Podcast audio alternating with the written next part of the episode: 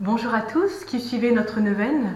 Aujourd'hui, nous parcourons les 14e et 15e siècles en présentant deux saints qui ont su conquérir les Français au cœur de Jésus et de Marie. C'est une période de l'histoire tristement tourmentée pour la France et pour l'Église. Division, guerre, famine, épidémie, que faire pour conjurer de tels fléaux? Une grande interrogation monte au cœur des fidèles. Ne serait-ce pas le signe de la fin du monde et le temps du jugement de Dieu? Dieu répond en envoyant à la fille aînée de l'Église deux missionnaires qui vont être de véritables prophètes des derniers temps, illuminant les consciences et préparant les âmes à la rencontre avec Dieu. Le premier arrive de Valence en Espagne. Saint Vincent Ferrier est alors un jeune religieux dominicain qui vient à Toulouse pour terminer de brillantes études. En 1378, Vincent Ferrier retourne en Espagne pour y recevoir l'ordination sacerdotale des mains de l'un de ses amis prêtres, le cardinal Pedro de Luna. 1378 est une date fatidique, celle du grand schisme d'Occident. Saint Vincent Ferrier, avec tous ceux de son pays natal, fait confiance dans le jugement des cardinaux de l'opposition et de son ami Pedro de Luna en particulier. En 1394, l'antipape Clément VII meurt et c'est le cardinal Pedro de Luna qui est choisi pour lui succéder. Il prend le nom de Benoît XIII et appelle en Avignon son ami Vincent Ferrier à être auprès de lui son confesseur et son conseiller. Vincent a le cœur déchiré par la division de l'Église. Il offre continuellement ses prières et ses pénitences pour que Dieu y mette fin. Consumé de chagrin, il finit par tomber gravement malade. Et au cours de cette maladie, le 3 octobre 1398, notre Seigneur lui apparaît en compagnie de Saint François d'Assise et de Saint Dominique. Jésus lui confie alors la mission d'aller prêcher à travers le monde à l'imitation des deux fondateurs. Et Jésus précise J'attendrai miséricordieusement les résultats de cette prédication avant la venue de l'Antéchrist. Puis, le touchant de sa main, Jésus guérit Vincent. Que signifie cette venue de l'Antéchrist évoquée par Jésus? Notre Seigneur lui-même, dans sa prédication, nous a avertis qu'avant son retour dans la gloire et le jugement dernier, l'Église doit passer par une épreuve finale qui ébranlera la foi de nombreux croyants.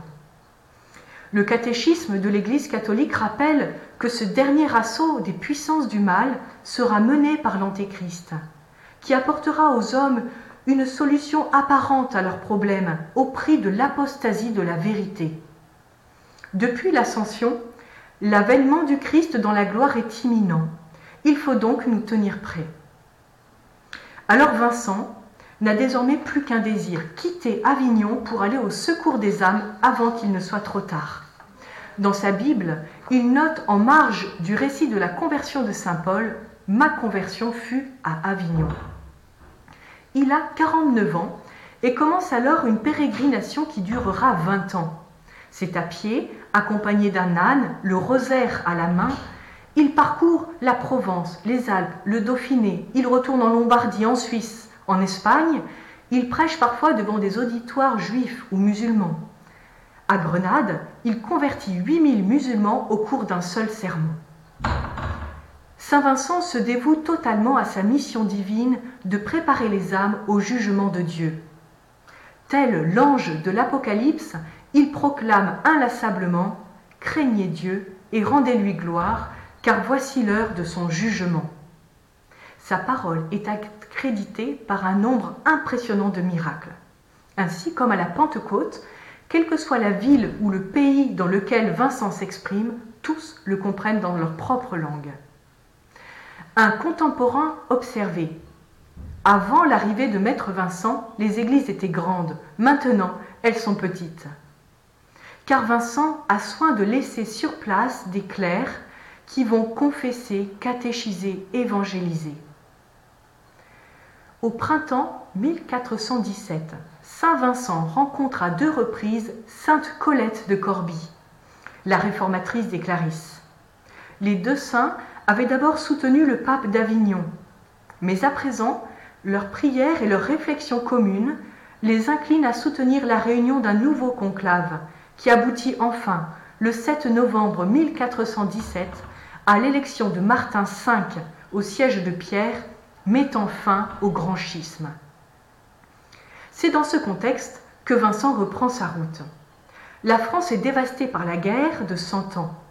Notre prédicateur travaille à ramener la paix, et il rencontre les puissants, notamment les ducs de Bourgogne et de Bretagne ainsi que le roi d'Angleterre. C'est à Vannes que maître Vincent rend son âme à Dieu le mercredi de la Passion 1419. Les Espagnols réclament bientôt sa dépouille, et il faut l'intervention du pape Nicolas V qui ordonne le corps du saint restera à Vannes. 64 années plus tard, c'est de nouveau un pape qui va permettre à la France de bénéficier d'un nouvel apôtre des derniers temps. Saint François de Paul est né en mars 1416 dans la petite ville de Paul en Italie. Enfant, il est miraculeusement guéri par Saint François d'Assise. Et adolescent, il est troublé à Rome par le faste de la cour papale en ce début de Renaissance. Notre Seigneur ne vivait pas ainsi. C'était là le premier indice de son âme de réformateur. Rentré à Paul, François commence une vie d'ermite, multipliant les veilles et les mortifications extrêmes. Les vrais réformateurs de l'Église sont bien les saints. Peu à peu, on vient chercher sa prière et ses conseils. Émerveillé des miracles qui se produisent à son contact. Un jour où il est ravi en extase, l'archange Saint Michel lui apparaît et écrit en lettres de feu Charité. Ce sera là le signe qui réglera sa vie et celle de ses disciples. Car d'autres personnes, de plus en plus nombreuses, le rejoignent. Alors qu'il n'a encore que 18 ans, il fonde pour eux des monastères. En 1454, à Paul, lorsqu'il recommence à construire une nouvelle église, Saint François d'Assise lui apparaît en lui affirmant que l'église qu'il bâtit est trop petite et qu'il faut la battre. Le lendemain même, un gentilhomme lui apporte un sac d'or pour réaliser le projet. Aimé et recherché comme guide spirituel, François de Paul est aussi considéré comme l'unique autorité en mesure de s'opposer aux abus des puissants. Ainsi, il n'hésite pas à avertir le roi de Naples, Ferdinand Ier, qui a cherché à le jeter en prison. Je vous pardonne, mais avec la reine, hâtez-vous de faire une digne pénitence afin d'apaiser la colère de Dieu. Le pape Sixte IV, qu'il rencontre plusieurs fois, lui propose la prêtrise, mais François refuse. Il désire rester sans instruction et le plus humble, le plus petit des enfants de Dieu. La famille religieuse qu'il fonde sera appelée l'ordre des minimes. Aux trois vœux de pauvreté, chasteté et obéissance, François ajoute le vœu de la vie quadragésimale, c'est-à-dire de jeûne perpétuel comme un carême permanent. La renommée de François de Paul grandit au point de traverser les Alpes et de parvenir en France à la cour du roi de France Louis XI, alors malade. Les jours du roi très chrétien sont comptés mais il refuse d'entendre parler de sa mort prochaine. Si l'ermite calabré est à la hauteur de sa réputation, il fera pour moi un miracle.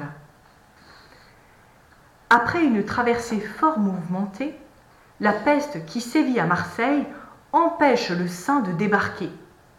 C'est au cap de la Colombe, l'actuelle Bormes-les-Mimosas, que notre saint peut enfin mettre le pied sur la terre de France. En Provence, François soigne les malades de la peste. À Fréjus, il fonde le couvent Notre-Dame de la Pitié. Il traverse le Dauphiné, Lyon et le Bourbonnais, accueilli partout avec respect et dévotion. En avril 1482, il arrive enfin au château du Plessis-les-Tours. Le roi Louis XI se jette à ses pieds et implore ses bénédictions. Le roi le flatte, le supplie, mais il n'obtient pas la guérison espérée. car c'est un miracle d'un autre ordre que le saint accomplit pour lui. Il lui obtient plus que la santé du corps, il le prépare à mourir en chrétien. Et le roi, Louis XI, résigné, s'éteignit en août 1483.